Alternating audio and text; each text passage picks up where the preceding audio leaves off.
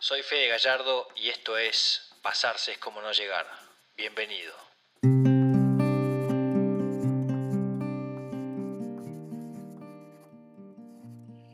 Bienvenidos a un nuevo programa de Pasarse es como no llegar. En esta sección que estoy haciendo junto a Carmen Burone, que se llama Con el corazón en la mano, vamos hablando sobre diferentes temas que muchos de ellos eh, en la sociedad preferimos mirar para otro lado, como el tema de la discapacidad, el nuevo hombre, ese hombre que siente y que está mal visto que el hombre sienta, eh, el tema de la sexualidad, que muchas veces eh, es un tema que, preferimos callarnos, las emociones, y hoy tenemos uno de esos temas de los que, de los que sí, sí, sí, preferimos callarnos porque, porque muchas veces nos duele y se llama la soledad. Hola Carmen. Hola Fede, ¿cómo estás? Muy bien, muy bien, con este, este día medio gris, ideal para hacer este programa em, y, hablar de un tema que molesta, ¿no? Totalmente, si hay un tema que no gusta es la soledad, hablar de la soledad. ¿Por qué, ¿Por qué, Carmen tiene tanta, tanta mala prensa? ¿Por qué, ¿Por qué está mal vista? ¿Qué es lo que pasa con la palabra soledad? Sé lo que pasa, Fede, culturalmente, desde hace muchas generaciones, nosotros tenemos sembrado en la cabeza un montón de creencias que venimos heredando sin cuestionarlas, sin procesarlas y sin frenar un poco la pelota de decir, ¿por qué pienso esto con respecto a determinado tema? Creo que la cuarentena nos dio la posibilidad justamente de revisar un montón de creencias y ver por qué creemos lo que creemos. Y una de las creencias que tenemos que revisar es el tema de la soledad justamente, que hoy en cuarentena hay tanta gente en soledad y lo está viviendo en primera persona. Entonces es un buen tema como para encararlo y conocerlo, para poder realmente plantearnos si lo que creemos está bien o quizás hay que actualizar esas creencias. Nosotros como sociedad creemos que no está buena la soledad, que no está bueno quedarse solo. Una persona que decide quedarse solo no está bien visto. un chico que juega solo, no sé, no nos gusta. Eh, como si fuera algo malo, como si un chico o una persona que elige estar sola tiene problemas. O sea que ya la soledad la vemos como algo negativo. Fíjate que culturalmente muchas veces cuando nos, han castigado o castigamos a nuestros hijos, les decimos a nuestros chicos, anda solo al cuarto a pensar. o anda al baño a pensar solo. Pero el gran cuco es la palabra solo. Cuando si te pones a pensar, oye, grande, qué mejor plan que irte solo al cuarto pensar, ¿entendés? Son los padres hoy con tres, cuatro hijos que quisieran estar un rato solos, pero de chicos educamos que estar solo es un castigo. Y también tenemos la creencia como sociedad de que somos felices cuando estamos en pareja. Somos felices cuando estamos en familia. Somos felices cuando estamos con amigos o tenemos amigos. Y la realidad es que es una creencia equivocada, porque la felicidad es individual no es en grupo. Está buenísimo compartir y celebra una vida de compartir, pero la felicidad es individual. No voy a ser feliz porque encontré la pareja, no voy a estar feliz porque tengo mi familia y no voy a ser feliz ni está garantizada la felicidad porque tenga amigos. Entonces, acá el gran tema es que no conocemos la soledad. Y como todas las cosas que no conocemos, como acabas de decir vos, le, damos como una connotación negativa a lo diferente, a la discapacidad, al sentir de los hombres, a las emociones. Todo lo que ignoramos, todo lo que desconocemos, le damos automáticamente una connotación negativa. Y además, Fede, venimos de un paradigma paternalista que nos dice que está bien visto ocuparse de los demás, pero no está bien visto ocuparnos de nosotros mismos, porque eso es ser egoísta. Y eso también es una gran falacia, porque fíjate que cuando cada vez que nos subimos a un avión y nos dan las instrucciones para eh, cualquier situación de emergencia y bajan las máscaras, ¿cuál es la primera cosa que dicen? Tienes que poner vos la máscara, la madre o el padre, y después se la pones a tus hijos. Y ese es el gran orden de las cosas. Y ese es el gran orden del amor. Y esa es la creencia que tenemos que cambiar. primero te das a vos mismo para después dar a otros. Entonces la soledad pasa a un primer lugar, a un primer puesto, porque es muy necesario para primero darnos a nosotros mismos y después ser nutritivos y poder darles a otros. Bueno, qué bueno, cuánta información nos acabas de dar, eh, Mench, la verdad que está buenísimo y, vamos a, hacer como hicimos en otros programas que vemos un, paso antes de definir de dónde viene la palabra. Eh, ¿De dónde viene la palabra soledad? ¿O qué es lo que significa o qué es lo que eh, está en el diccionario? Ah, lo que dice Wikipedia de la soledad es que es un estado de aislamiento en donde un individuo se queda solo sin acompañamiento de una persona o animal de compañía. Pero muchas veces, Fede, confundimos soledad y aburrimiento. Hmm. Y son dos cosas totalmente distintas. La soledad sí es un estado de aislamiento, pero es para algo. O sea, ese estado de, aislamiento tiene una función. Y el aburrimiento es otra cosa, que venido del latín, el aburrimiento es horror al vacío. Y esto es lo que vamos a hablar hoy, justamente. Necesitamos soledad para poder trabajar en nuestro vacío interior, en nuestro vacío existencial. ¿Es lo mismo estar solo que sentirse solo? No, no es lo mismo estar solo que sentirse solo. Y esto es muy importante y lo voy a decir despacio para que la gente lo pueda digerir. Solos estamos todos. Nacemos y morimos solos vivimos bajo la ilusión de que estamos acompañados, porque nos rodean un montón de decorados, fe, personas, parejas, familias, hijos, trabajos, fiestas, pero todos no son más que decorados, son parches que tapan la realidad. La realidad que el juego de la vida es individual, que te pueden acompañar determinadas personas en determinados momentos, pero el juego, las materias, a dónde tenés que llegar es un camino individual y solo. Así que sí, estamos solos porque somos solos. Ese es el verdadero juego, no nos engañemos.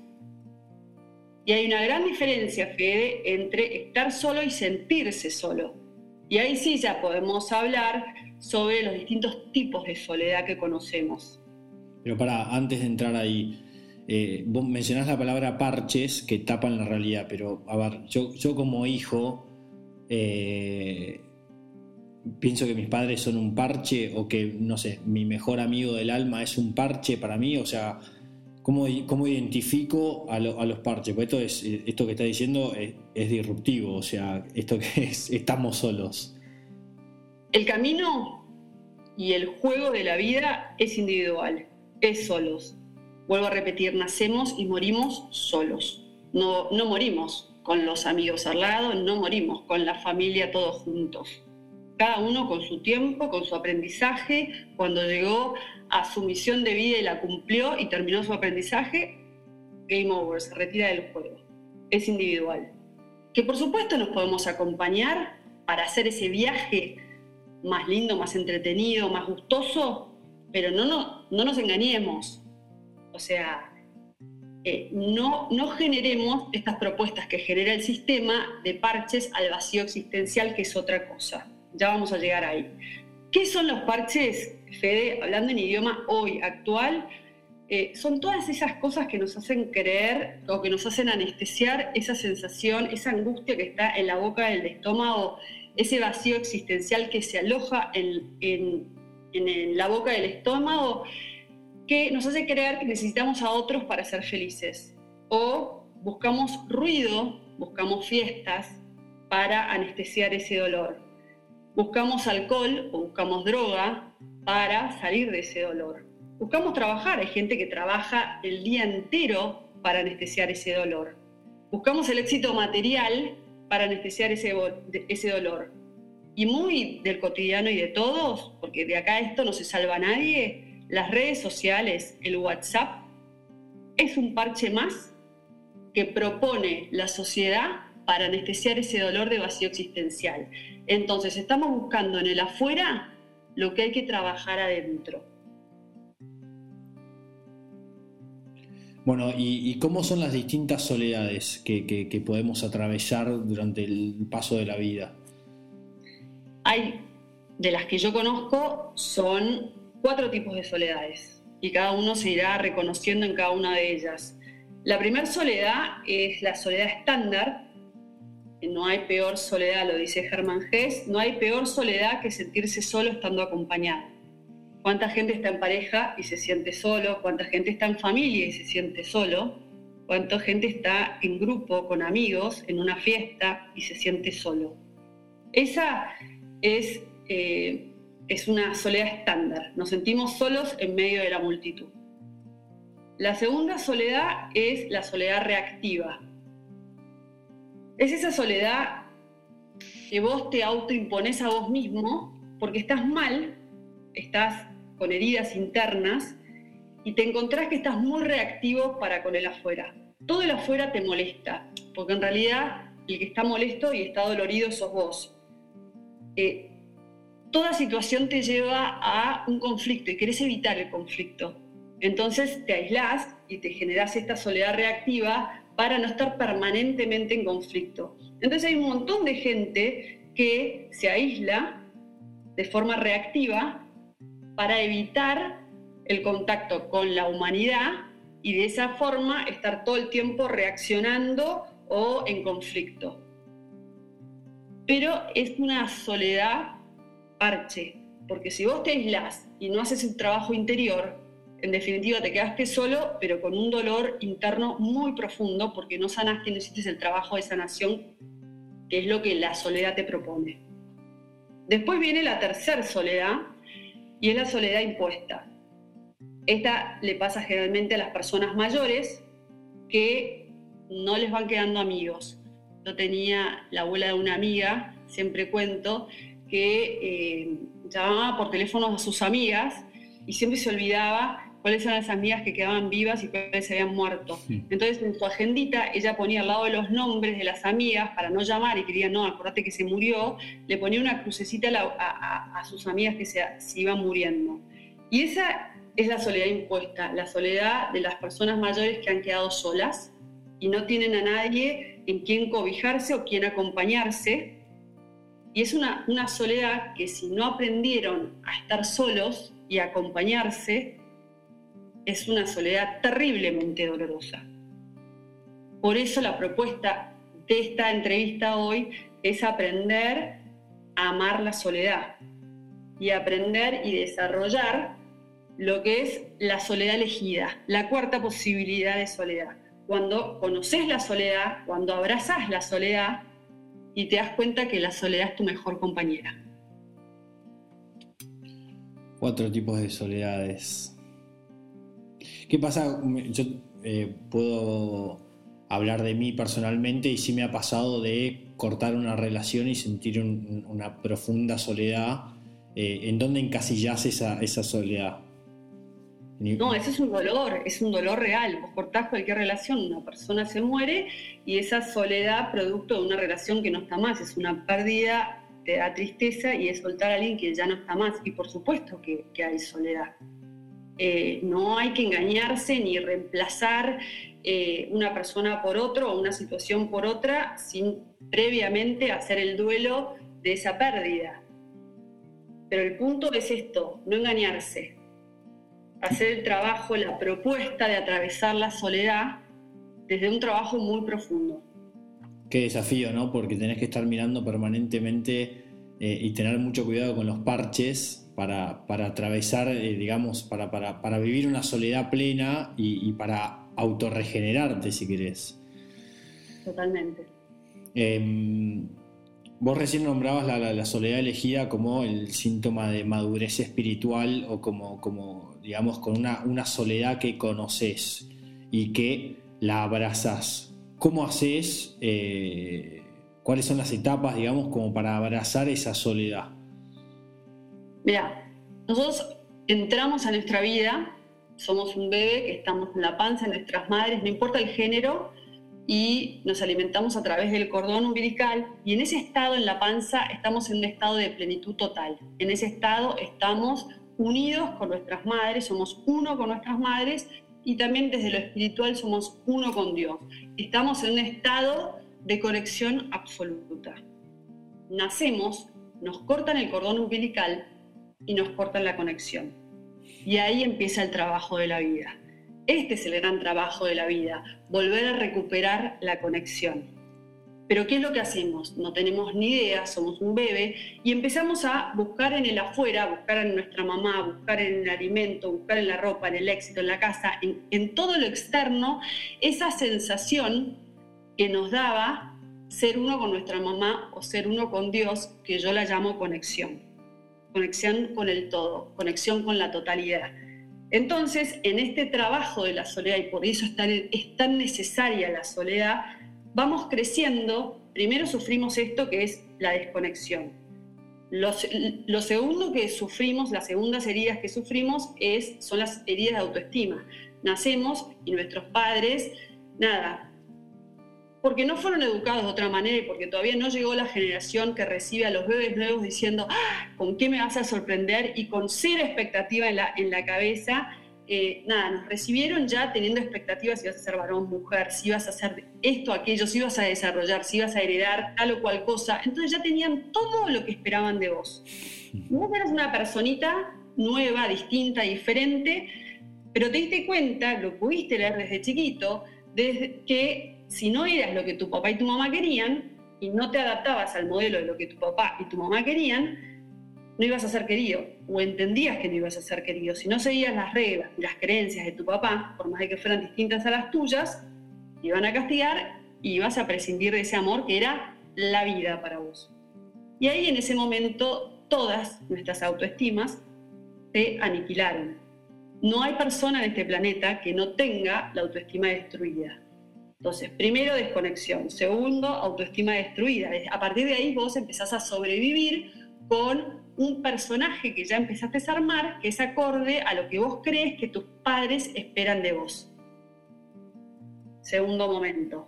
Para, me quiero detener en el primer momento porque para mí acabas de decir algo letal, que es desde cuando nosotros salimos de la panza y nos cortan el cordón umbilical, nos desconectamos y básicamente estamos toda nuestra vida queriendo volver a ese lugar, o sea, buscando esa conexión. Exacto. es, eh, si, si, tenés que definir la vida, la, acabas de definir. O sea, ¿qué es la vida? Buscar constantemente, desde que naces, buscar la conexión que tuviste cuando eras un bebé. Exacto, buscar la conexión. Para mí, la vida, esto es mío propio, cada uno piense lo que quiero. Para mí, la vida se trata de conexión o desconexión. El cielo y el infierno, Fede, para mí no existen y eso lo aprendí con Donald Walsh en Conversaciones con Dios. Uno, se los recomiendo a todo el mundo. El cielo y el infierno no están fuera de nosotros, están adentro de nosotros. Si nosotros estamos en conexión con Dios, estamos en el cielo. Si nosotros nos desconectamos de Dios, estamos en el infierno. No está fuera de nosotros el cielo y el infierno o en otro momento. Hoy, ahora, cualquier persona que experimenta lo que es estar conectado con Dios y vivir desde la conexión con Dios, está viviendo en el cielo. Y el que está desconectado de Dios está viviendo en el infierno. Entonces toda nuestra vida se trata de buscar la conexión con Dios, de volver a encontrar eso que perdimos en el instante en que nacimos. Pero ahora sigo, si querés sigo, porque hicimos un gran paréntesis, tiramos un gran tema, sí, sí, podemos dejar para otro momento. Sigamos con el hilo, con el doctor que es eh, el trauma, que es cuando naces, después viene la destrucción de la autoestima, que, eh, que generalmente se da ya en cuando, cuando empezamos a tener una conciencia, y qué pasa en la, en la adolescencia. Entonces, o sea, el niño se le destruye la autoestima, el niño queda herido, está lo que llama la terapia del niño interior. El niño queda herido porque en definitiva no se lo reconoció, no se lo amó tal cual era, no se lo aceptó y se lo abrazó tal cual era y el chico se desdibujó para complacer a los padres. Y después viene en la adolescencia algo que nunca nos han explicado y esto se los voy a decir a todos los padres que nos estén oyendo en este momento y a todos los chicos que nos estén oyendo. Ojalá educáramos a los chicos en esto. Así como cuando tenemos hijas mujeres, a partir de los 9, 10 años les empezamos a explicar cómo va a ser su desarrollo madurativo y esperar que en algún momento determinado, por una cuestión de funcionamiento hormonal, les va a venir la menstruación. Tendríamos que educar a todos nuestros niños que en la adolescencia de golpe van a empezar a sentir un dolor en la boca del estómago que se llama angustia o, mejor dicho, se va a llamar vacío existencial.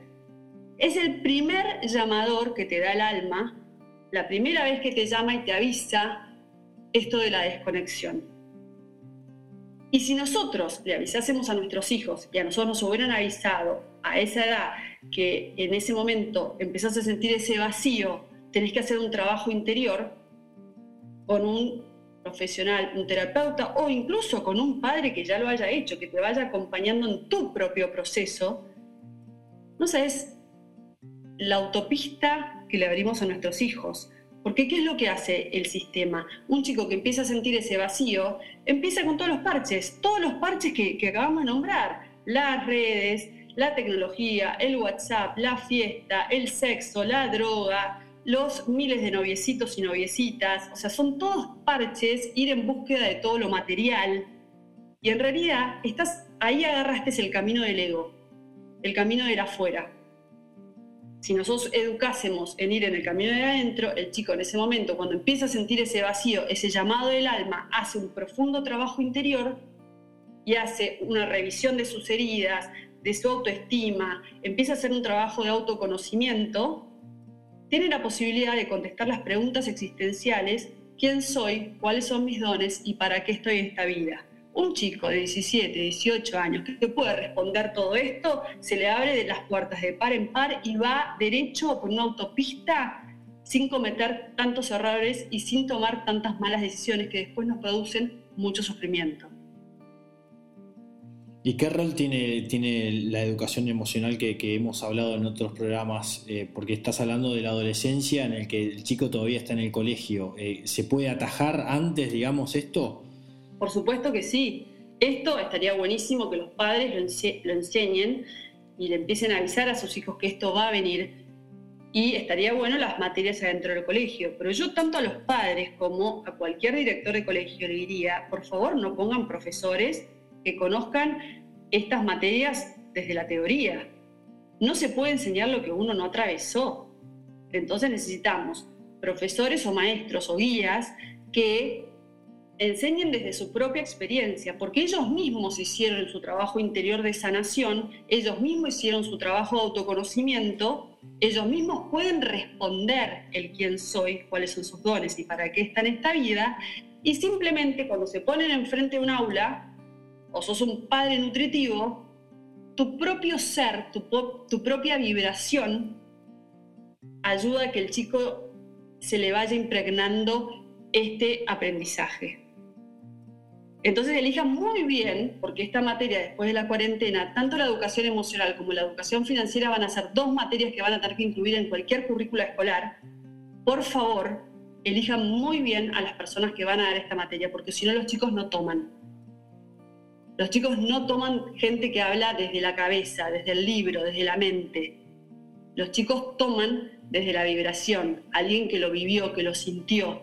Entonces es muy importante tener guías que enseñen a todos a hacer este camino.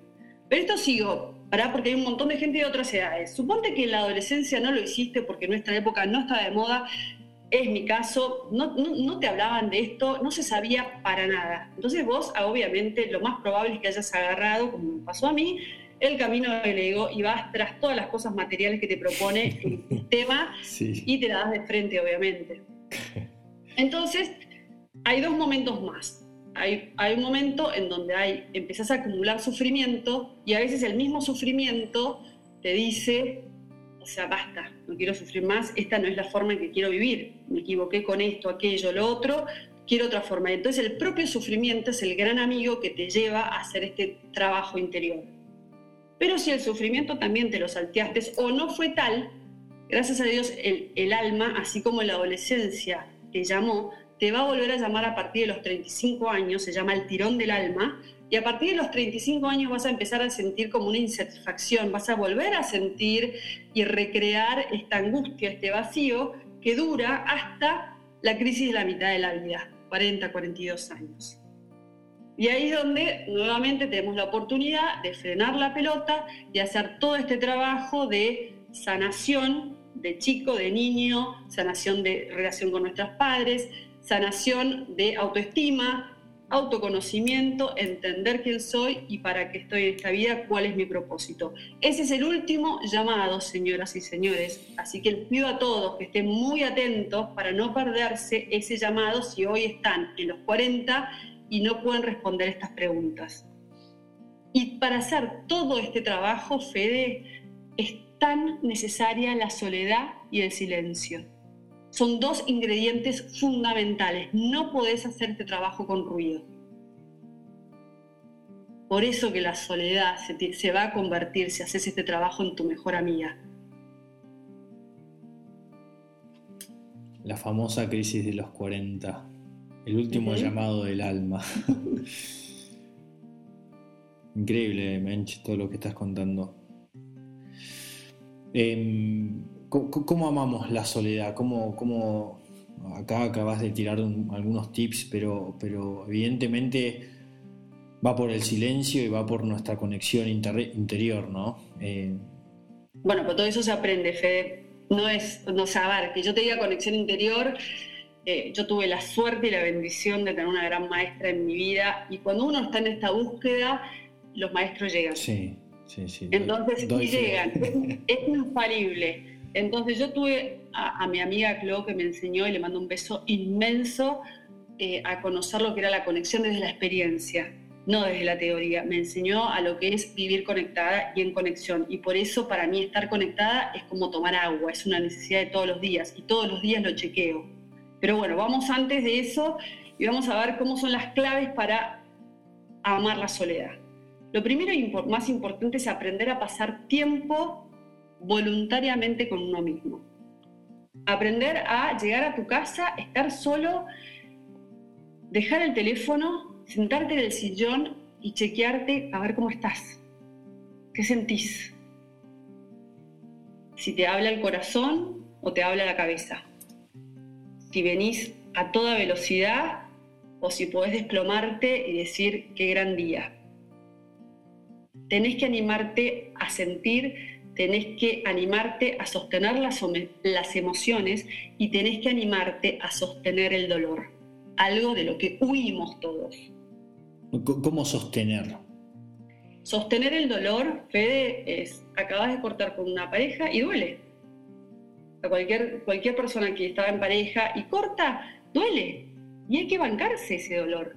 No tengo que ir a las redes o ir a juntarme con mis amigas o ir a hacer cosas para ponerle un parche a ese dolor. Es quedarme quieta y sentir ese dolor, escuchar ese dolor, y a todo el mundo lo recomiendo, escribir lo que dice ese dolor. Eso es sostener el dolor. Y yo les aseguro que el dolor se pasa. Es mucho peor cuando lo emparchamos porque se, vuelve crónico el dolor. No se pasa nunca, siempre cada tanto vuelve a aparecer por distintas ventanas, siempre encuentra una fuga para, para escaparse el dolor. Pero si realmente queremos atravesarlo, hay que quedarse quieto, hay que sentirlo, hay que llorarlo. Es muy incómodo, es muy incómodo, especialmente porque fuimos criados a que no nos guste el dolor. Y hay que quedarse quieto y dejar que pase. Y por eso siempre invito a que escriban lo que están sintiendo, porque es una cuestión de quedarse quieto media hora, una hora, dos, un día, dos, pasa, después vienen días lindos, después quizás vuelve a venir, después vuelven a pasar semanas, después vuelve a venir. Y cada vez que vuelve algo nuevo te está diciendo, algo nuevo para lograr tu madurez emocional. Entonces, detecten todos, como una de las formas, una de las claves, cuáles son las parches y las adicciones que tenemos todos, todos tenemos partes y adicciones que usamos para salir corriendo y evadir el dolor. Después, por supuesto, es esto que digo, no le teman al aburrimiento, no le teman al dolor. cuando te sentís aburrido es porque estás teniendo horror, estás sintiendo ese vacío y ese vacío solamente te viene es un llamador, es un despertador. Si vos le das bola al llamado del vacío, yo te garantizo que te despertás. Es el gran despertador el vacío existencial. Y es el gran llamador para todos los que son creyentes es el gran Dios diciéndote, acá estoy, dame bola. Eso te quería preguntar. ¿Dónde está Dios en todo esto, no? Dios está justamente en todo momento y desde el principio. Y el juego es con Dios, El juego desde que nacemos, cuando nos cortan el cordón. Dios nos genera, Dios nos genera es una forma de decir, nadie nos genera, se genera ese vacío de plenitud de conexión, que el único que lo puede llenar es Dios.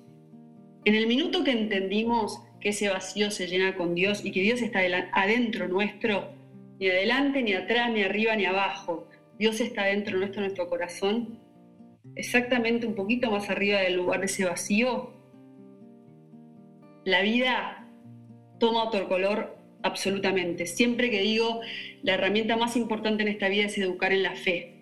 No me importa qué religión, si es a través de la religión o si es la fe desde el universo, la fe, pero siempre hay alguien por sobre nosotros que creó esta maravilla de planeta, la naturaleza, la perfección de todo nuestro cuerpo, de todo, todos los sistemas que hay dentro de este planeta, y tuvo que haber sido una inteligencia por sobre nosotros. Vivir la vida de la mano de esa inteligencia, que yo en lo particular lo llamo Dios y cada uno lo llama como quiera, es vivir la vida como un juego. Si la vivís solo sin la mano de Dios acompañándote, la vida es un infierno. Porque todos en la vida, Fede, vamos a tener momentos difíciles.